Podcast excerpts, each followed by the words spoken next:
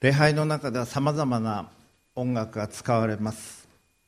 伝統的な教会ではパイプオルガンが使われます。そしてコンテンポラリーな礼拝ではギターだとかドラムだとかキーボードだとかそういったものが使われます。神に関して語るときに聖書の中には論文形式のものっていうのはありません。神に関してあるいは神について語る時にはむしろそれは神様こういうお方なんですという物語ストーリーになります。神様こういうことをされました。あるいは詩になります。皆さんはラブレター書いたことあるでしょうか？手を挙げてくださいとは言いませんので挙げてくださらなくていいですけどラブレターが論文形式で書かれていたらどうでしょうか？私はあなたのことを好きであると考えております。それには以下の7つの理由があります。第一にあなたの目に表されている良き DNA の可能性。それはもし私たちが結婚することになった場合良き DNA を持った子供が生まれてくる可能性が少なくないことを表しているものと推測されます。第2にとか言ってやられたら嫌ですね。ラブレターというのは気持ちが溢れてくるものになります。心が溢れてくるもの。それは詩になるんです。そしてそれがもっと溢れてくるとメロディーがつきます。そして歌いたくなります。そしてもっとそれが気持ちが高まってくるとその人の前で歌いたくなります。賛美歌っていうのはそういうものなんです。神様本当に素晴らしいと思う時にそれは詩になります。そしてそれにはメロディーがつきます。そして神様に聴いてほしいと思って歌う。それはクラシカルな素晴らしいメロディー。そしてまた演奏の形で現れることもあります。しかしコンテンポラリーな形で現れることもある。あるいは絵画として絵として現れることもあるでしょう。建築として現れることもあるでしょう。そのように心の思いという神様に対する思いというのはさまざまな形で現れてきました。また神様に対する思いというのは神に対する誠実さ愛コミットメントという形でも表されてくることがあります。先週は長崎の潜伏キリシタンが世界遺産に登録されるということがほぼ決定的になったというニュースがありました。皆さん聞かれてますか？はい。約250年間江戸時代を通してキリスト教は禁教されていました。でもその中で神の愛にそして神様がしてくださったことに対して誠実でありたいと思う人たちは表面上はそれを捨てたように見せかけながらずっと子孫7世代7世代信仰を継承してこられた。そして江戸時代の終わりに宣教師たちが日本に再び帰ってきます。1859年のことです。それは日米修好通商条約が結ばれて他の国々とも結ばれてその翌年に宣教師がかいあの日本に入ってきます。プロテスタントもカトリックも。そして長崎では横浜にも来られましたけども長崎ではプチちゃん神父様という方が大浦天主堂をお建てになった。でそれを見た浦上村の隠れキリシタンの潜伏キリシタンの子孫の方々があれがずっと先祖が言っていた7代経ったら良い時代になって黒船に乗ってパードレたちが宣教師の方々が帰ってくるというその予言の成就ではないだろうかと言って向かったんです。それが1865年3月17日のことでした。イザベリナ・ユリ杉本ゆりという方がどうしても行くと言って聞かなかった。その妹のクララ・テルという人も私も行くと言った。そして数人の人たちが大浦天主堂に行き観光客のふりをしながら留め金の開け方がわからない日本にはないような入り口ですからそしてプチジャン神父様庭で手入れをしておられたけど開けてくださって中を見て観光客のふりをしながらそしていろんな話をしますそして最後に「マリア様の御像はどこ?」っていうふうに聞いたら入って右の奥のところにあるんですそしてこれが本当にその予言の成就だと分かった時に彼女は信仰の告白をするんです。その言葉はほとんどこうだったと推測されています。それは我らの胸あなたの胸と同じ。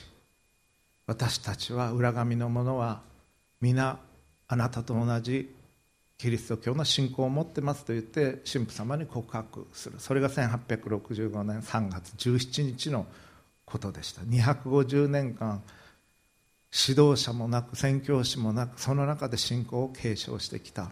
その子孫が信徒発見ってよく言われるんですけどそうじゃなくて信徒が神父を発見したんです。そして信仰告白をしていた。その出来事があった。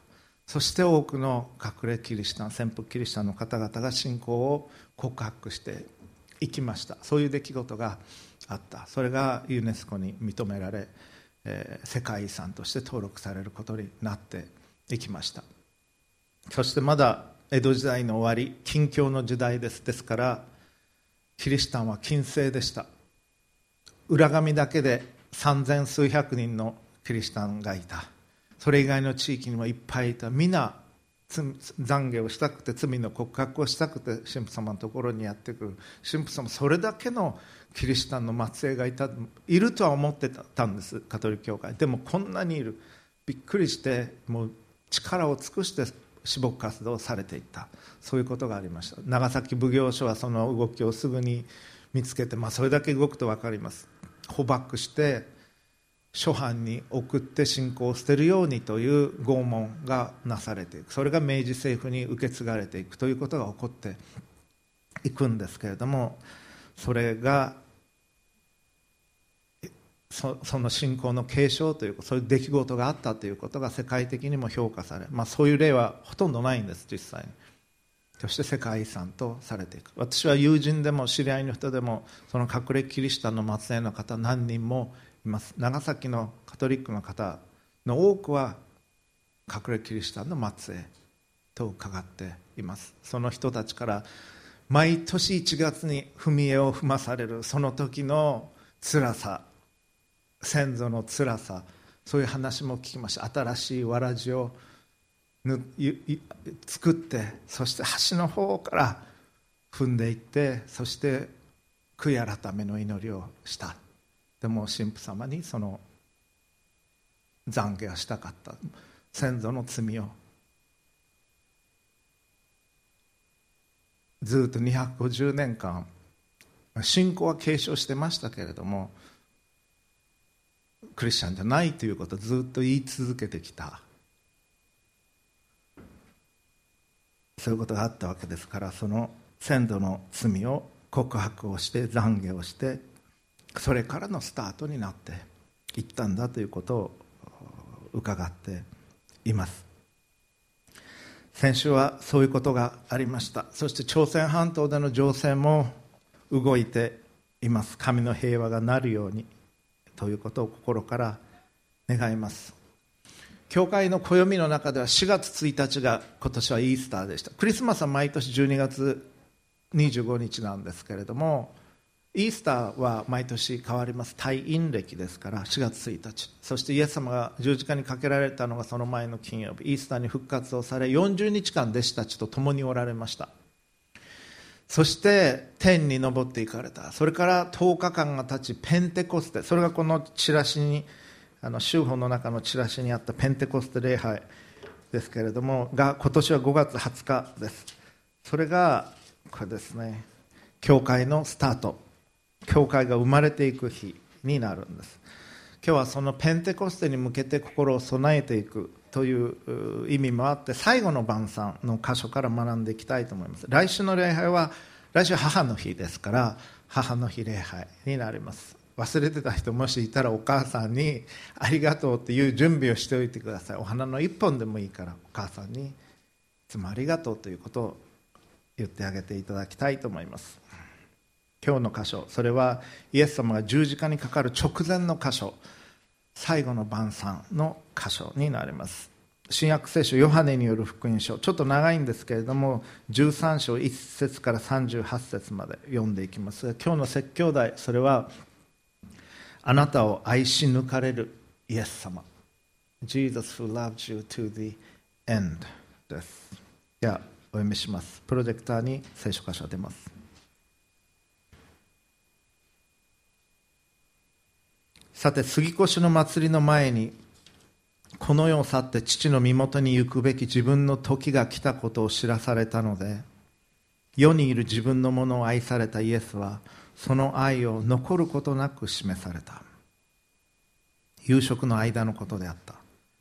悪魔はすでにシモンの子イスカリオテユダの心にイエスを売ろうとする思いを入れていたがイエスは父が万物を自分の手に渡されたこととご自分が神から出て神に行くことを知られ夕食の席から立ち上がって上着を脱ぎ手ぬぐいを取って腰にまとわれた。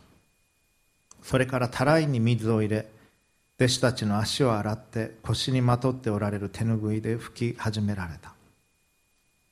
こうしてイエスはシモン・ペテロのところに来られた。ペテロはイエスに言った。主よあなたが私の足を洗ってくださるのですか？イエスは答えて言われた。私がしていることは今はあなたには分からないが後で分かるようになります。ペテロはイエスに言った。決して私の足をお笑いにならないでください。イエスは答えられた。もし私が洗わなければあなたは私と何の関係もありません。シモン・ペテロは言った。主よ私の足だけでなく手も頭も洗ってください。イエスは彼に言われた。水浴した者は足以外は洗う必要はありません。全身清いのです。あなた方は清いのですが皆がそうではありません。イエスはご自分を裏切る者を知っておられた。それで皆が清いのではないと言われたのである。イエスは彼らの足を洗い終わり上着をつけて再び席について彼らに言われた。私があなた方に何をしたか分かりますか？あなた方は私を先生とも主とも呼んでいます。あなた方がそういうのはよい。私はそのようなものだからです。それで主であり死であるこの私があなた方の足を洗ったのですからあなた方もまた互いに足を洗うべきです。私があなた方にした通りにあなた方もするように私はあなた方に模範を示したのです。誠に誠にあなた方に告げます。しもべはその主人に勝らず使わされたものは使わしたものに勝るものではありません。あなた方がこれらのことを知っているのならそれを行う時にあなた方は祝福されるのです。私はあなた方全部のものについて言っているのではありません。私は私が選んだものを知っています。しかし聖書に私のパンを食べている者が私に向かってかかとを上げたと書いてあることは成就するのです。私はそのことが起こる前に今あなた方に話しておきます。そのことが起こった時に私がその人であることをあなた方が信じるためです。誠に誠にあなた方に告げます。私の使わすものを受け入れる者は私を受け入れるのです。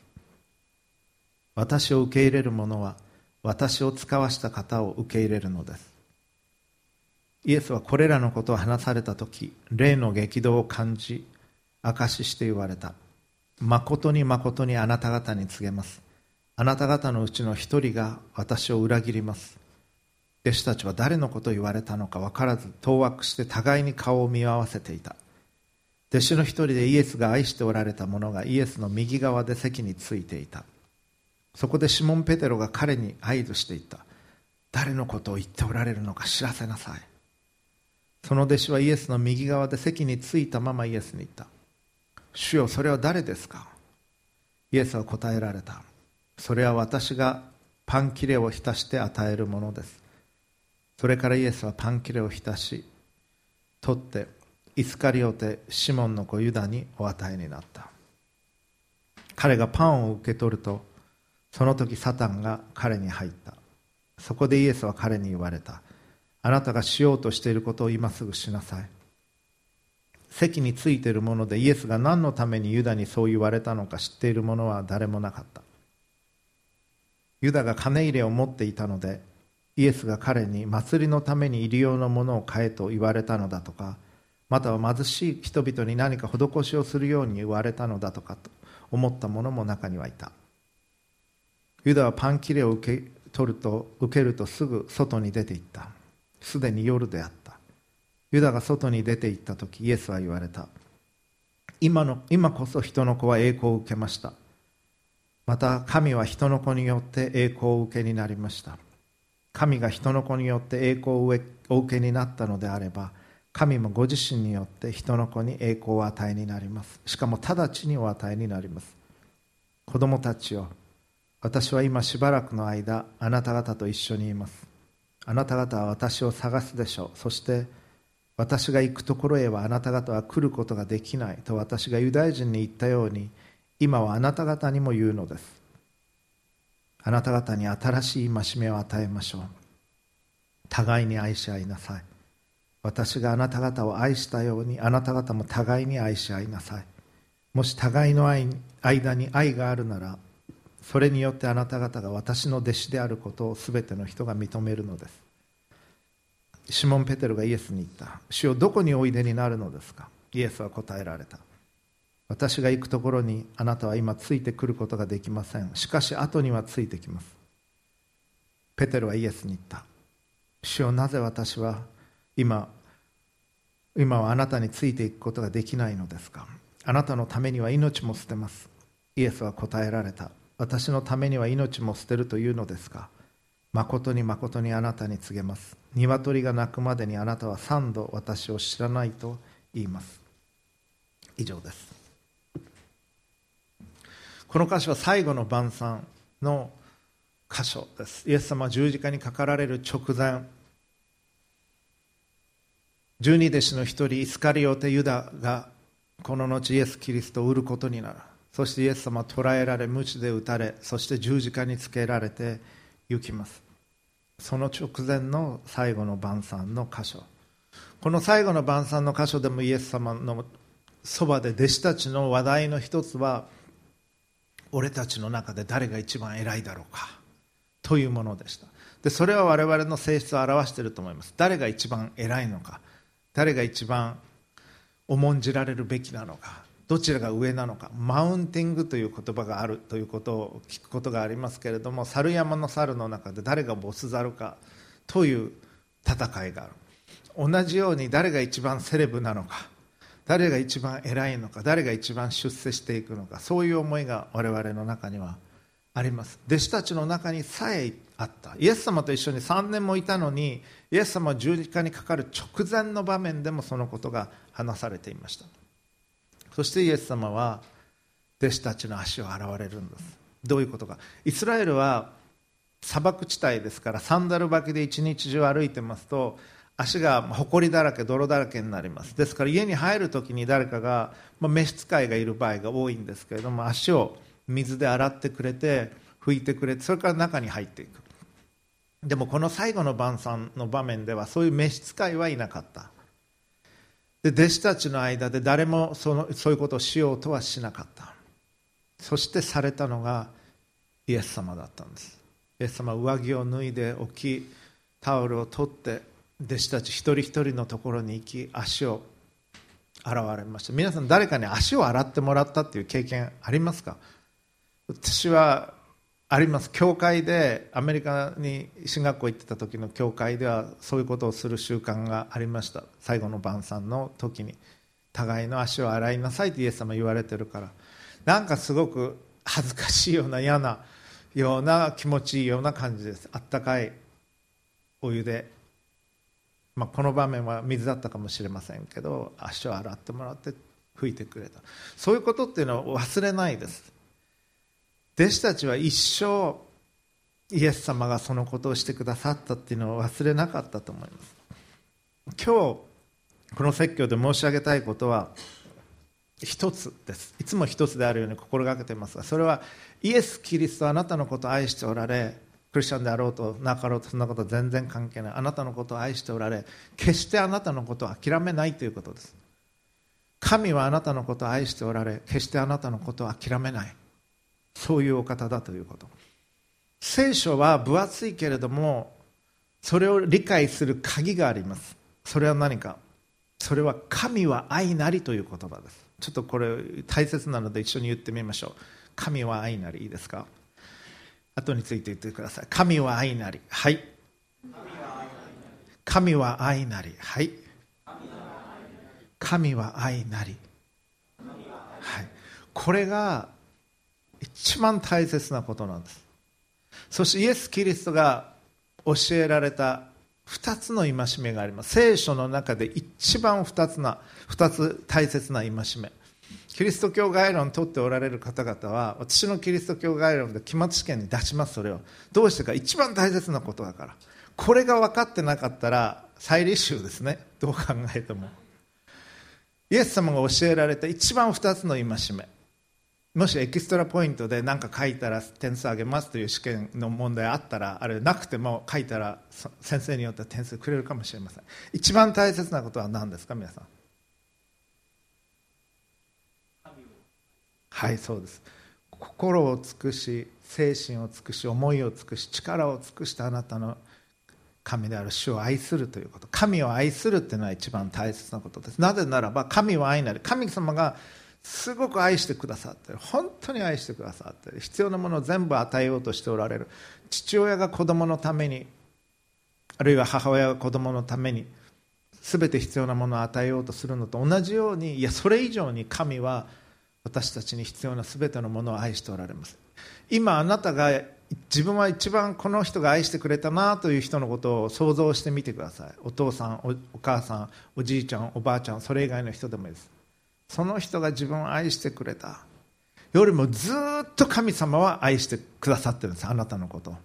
クリスチャンであろうとなかろうと関係なく。私はそのことを最初に知った時にもびっくりしました。私は結構愛されて育ったんです。そういう家庭だったと思います。だけどその両親よりもおじいちゃんおばあちゃんよりも神様を愛してくださってどんな愛だろうと思いました。神をその神を愛することは一番大切。2番目に大切なイエス様教えてくださったこと。キリスト教の中心的な2番目のことは何ですか？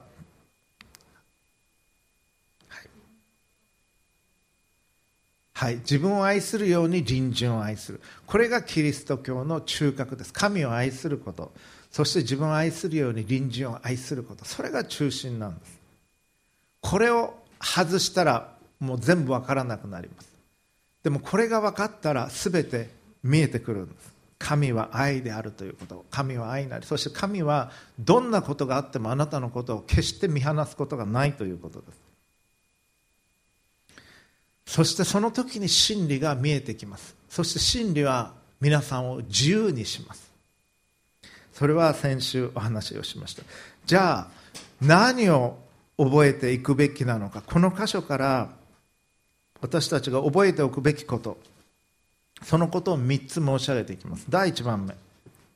それはイエス様が弟子たちにお使いになったということです。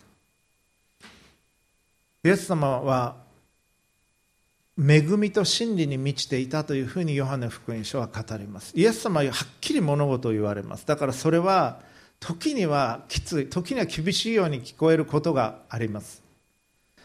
それは真理に満ちておられるから。だけどイエス様は愛に満ちておられる。恵みに満ちておられる。この両方があるんです。イエス様は足を洗われた後に私が何をしたか分かりますかというふうに聞かれました。イエス様は教育的なお方なんです。されるだけではなくて弟子たちがちゃんと理解できるように質問されます。私があなた方に何をしたか分かりますか、まあ、足洗ってくださったわけです。そのくらい分かります。だけど聞くんです。そしてこう答えておられます。あなた方は私を先生とも主とも呼んでいます。あなた方がそういうのは良い。私はそのようなものだからです。なんか普通に聞くとええちょっと偉そうかなというふうに聞こえるかもしれない。でも真理なんです。イエス様そういう方です。先生であり師でありそういうお方だからそれはきちんと認められます。私はそういうものだから。私は天から下ってきた父なる神のもとから下ってきたというふうにも言われる。それ傲慢なことではない。真理なんです。それをはっきり言われる。そして主であり死であるこの私があなた方の足を洗ったのですからあなた方もまた互いに足を洗うべきですというふうにイエス様は言われる。イエス様は死である先生である私が足を洗ったんだから感謝しなさいとは言われないんです。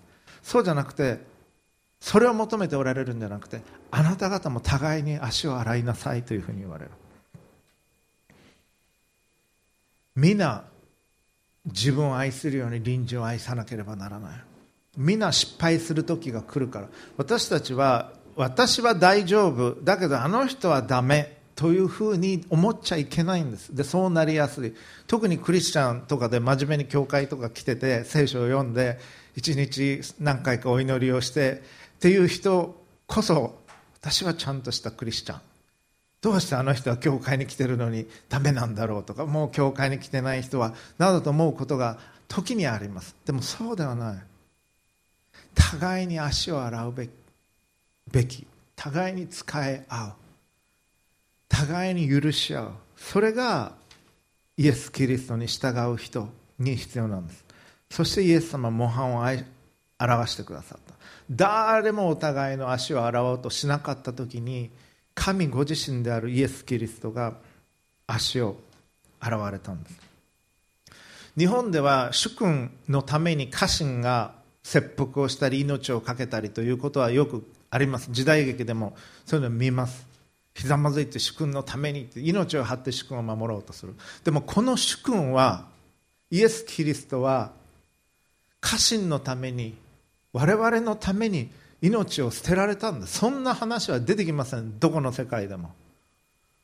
神はそういうお方なんです。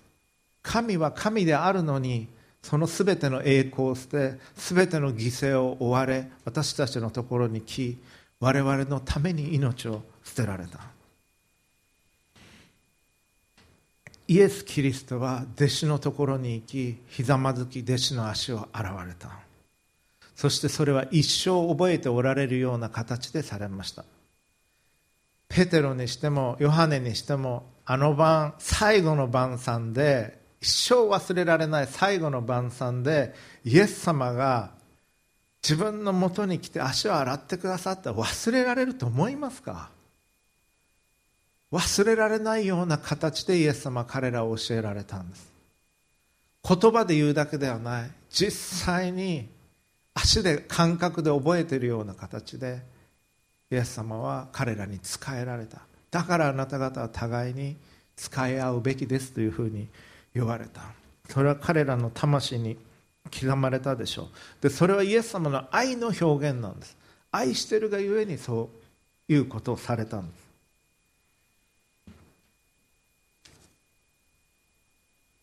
今日は生産式があります。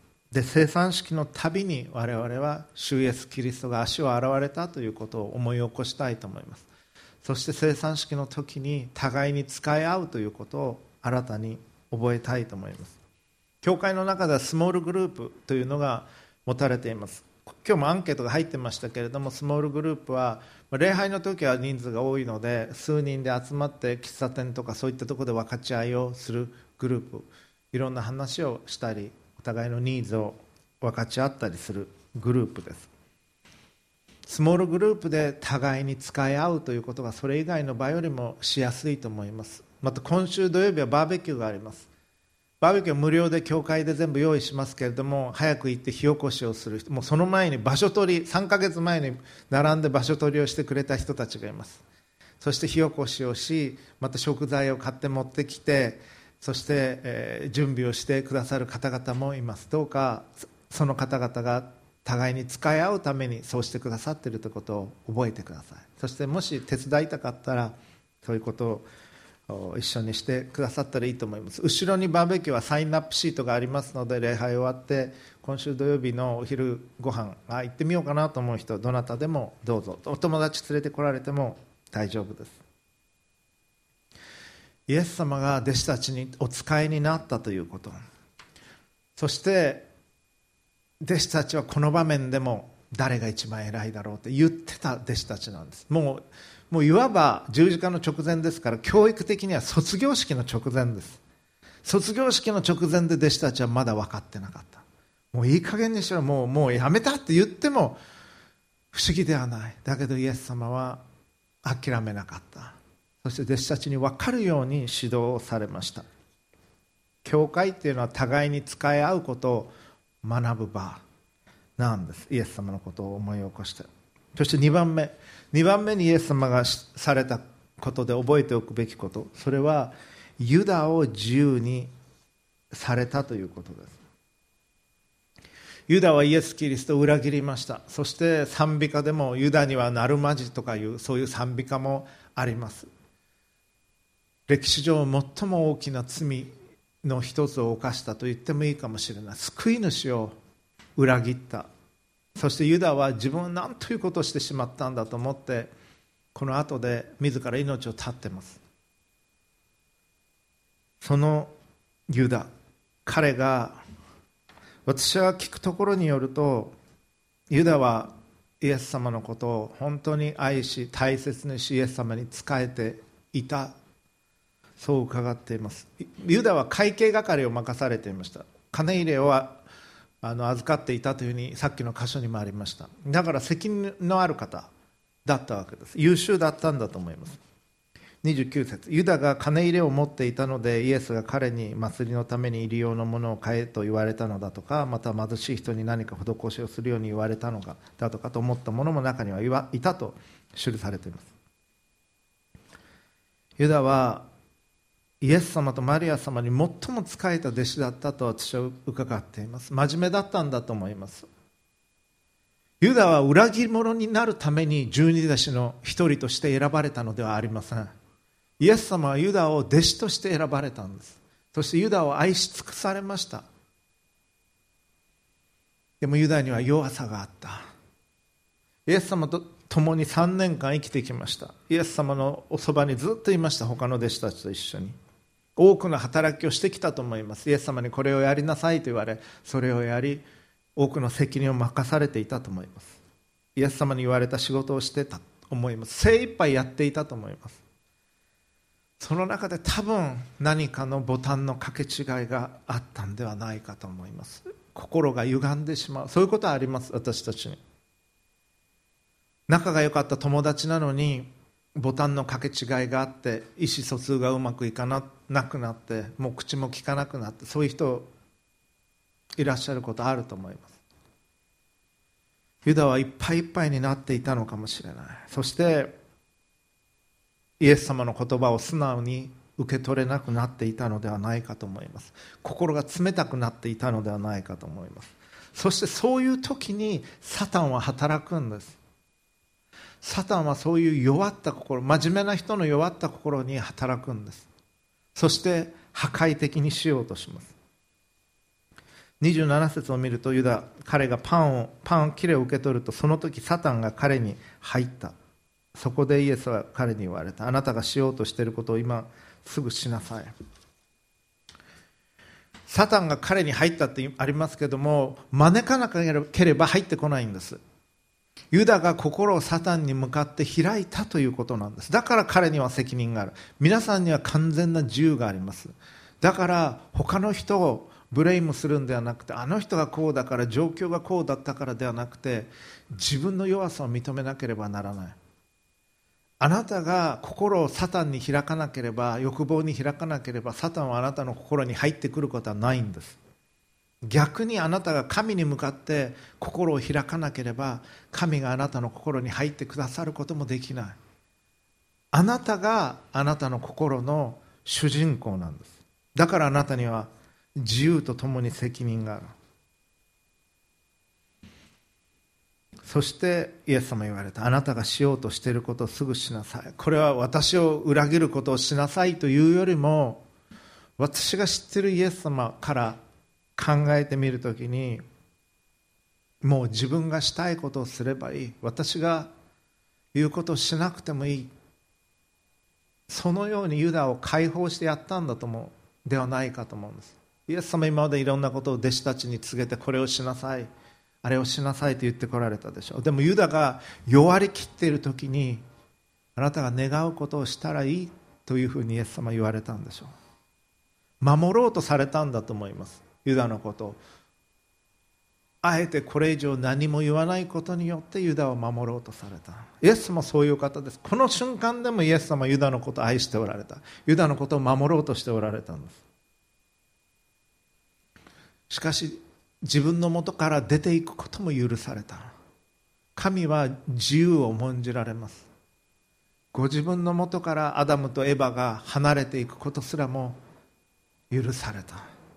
そしてユダがここにこの場から出ていくことも許された。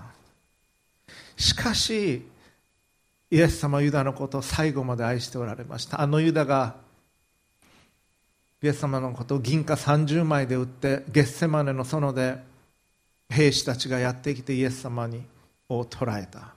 ユダは口づけをしてイエス様を口づけによって撃ってしまった。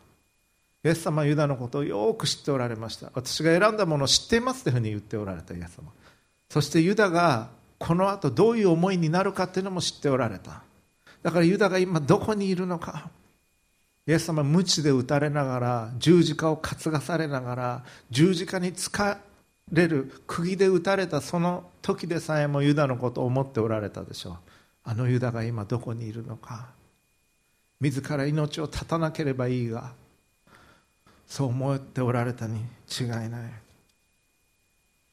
そしてユダが自らの命を絶っていった時にイエス様は十字架で殺されていく。救い主としての救いを成就されていく時に真っ先に救いに行ったのはユダであったと思います。イエス様はそういう方です。イエス様は諦めないお方です。あなたがどこにいたとしてもどこまで行ったとしても神を無視したとしても最後の最後までどうにかしてあなたを救おうとされるお方です。そのためにこの地上に来られたんです。それほどイエス・キリストはあなたのことを愛しておられるお方なのです。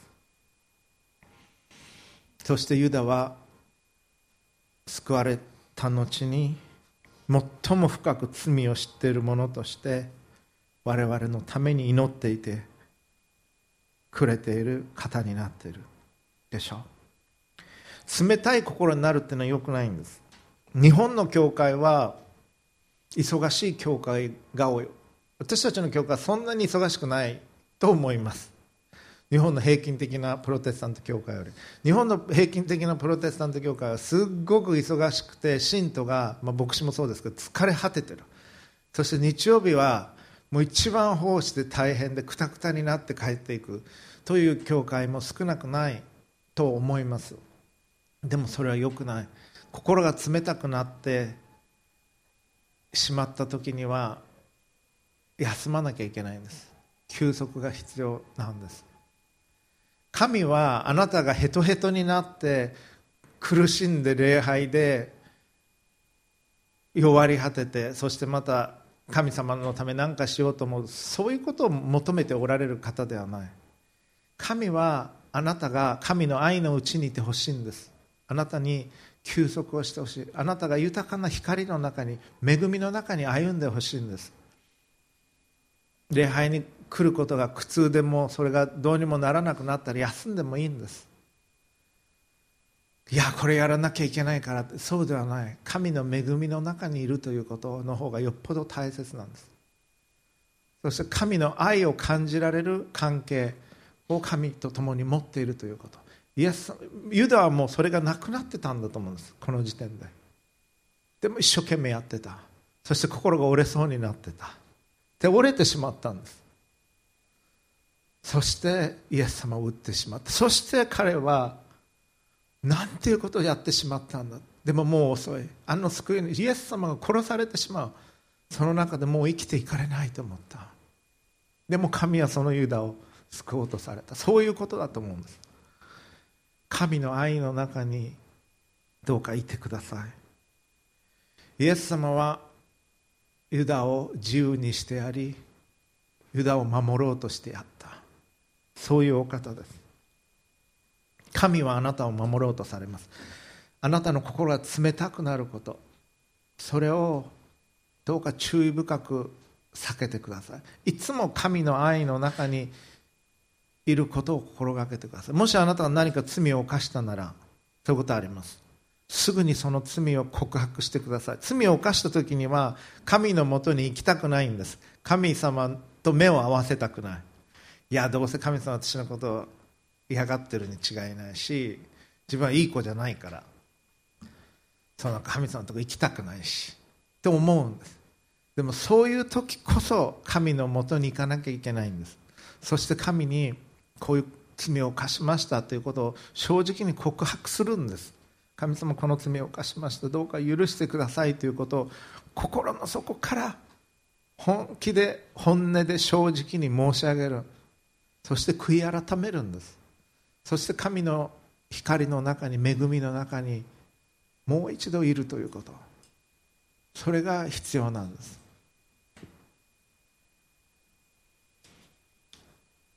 そうでないと心が冷たくなりそこにサタンが働き人を批判するようになりますあなたそして自分のことも傷つけるようになる。それは良くないことです。それは神の御心ではない。そして覚えていただきたい第3番目のことイエス様されたこと。それは弟子たちを守るということです。ユダがそういう形で去っていく。それはものすごく大きなショッキングな出来事でした。今ジャニーズの5人組のグループで1人の人が問題を起こして今これからどうなるかということになっています。芸能界の5人組の歌手のグループでさえあれだけ大きいことになり動揺してますメンバーたちは。ましてイエス・キリストの十二弟子の中の一人がイエス・キリストを裏切った。こんなスキャンダルありますか？弟子たちの中で動揺が走った。その残った11人をイエス様は守らなければならない。ユダのことも気にかけながら11人を守らなければならない。そしてこれから何が起こるかということをすでに語っておられます最後の晩餐の席で。ユダが裏切っていくこと。そしてまたペテロがもう死んででもイエス様死んででもあなたのと共についていきますという時に鶏が鳴くまでにあなたは私のことを3度知らないと言いますペテロはイエス様が何言ってるか分からなかったと思う。でも翌朝鶏が3度鳴く前に鶏が鳴く前にイエスキリストのことを知らないと言うんですペテロは実際に。裏切るんです。弟子のリーダー格のペテロすらもイエス様を裏切っていく。その前にイエス様はそのことを告げてるんです。なぜかそれはペテロを守るため。他の弟子たちを守るため。あなたはそういう失敗をする。だけど私はそれを知った上であなたを愛しあなた方を愛し足を洗いあなた方を守るということあなたを愛するということ愛し尽くされたというふうにこのヨハネの福音書を語っています。一節もう一回読みます。杉越の祭りの前にこの世を去って父の身元に行くべき自分の時が来たことを知られたので世にいる自分のものを愛されたイエスはこれ弟子たちを含んでいます。特に弟子たちのことでしょう。その愛を残ることなく示された。新共同訳では世にいる弟子たちを愛してこの上なく愛し抜かれたとあります。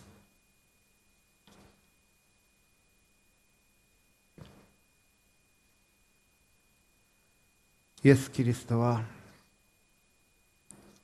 弟子たちを最後の最後まで愛し抜かれた。これ遺言のような箇所です。亡くなる前最後に弟子たちに語られた箇所。最後に弟子たちに表された愛。